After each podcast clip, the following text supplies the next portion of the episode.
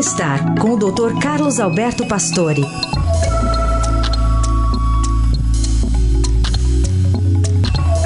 Doutor Pastore, hoje fala sobre transpiração. Bom dia, Carol. Bom dia, Heisen.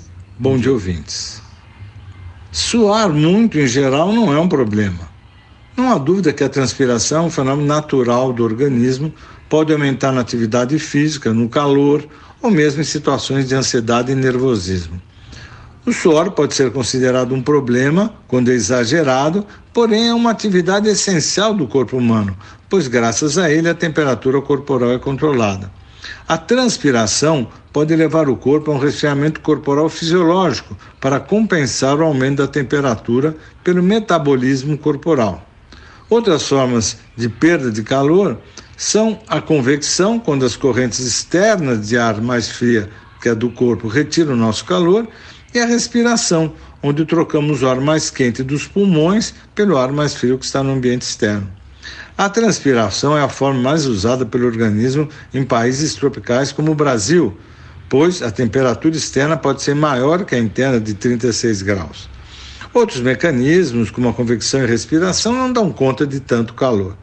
O soro é praticamente formado por água, mais eletrólitos e outras substâncias que podem também estar presentes. O cheiro desagradável não é do suor, mas da interação com fungos e bactérias. Quando tivermos muita, muita, eh, muita sudorese, a chamada hiperidrose, isso pode ser resolvido com algumas atuações diretas no local ou ainda a prática de outros tratamentos.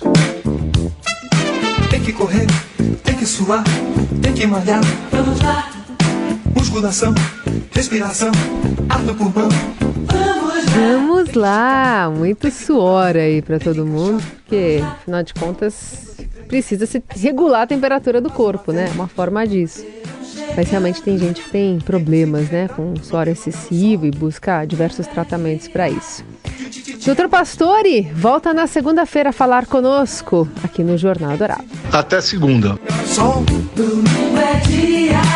De tititi abaixo e de bumbum pra trás.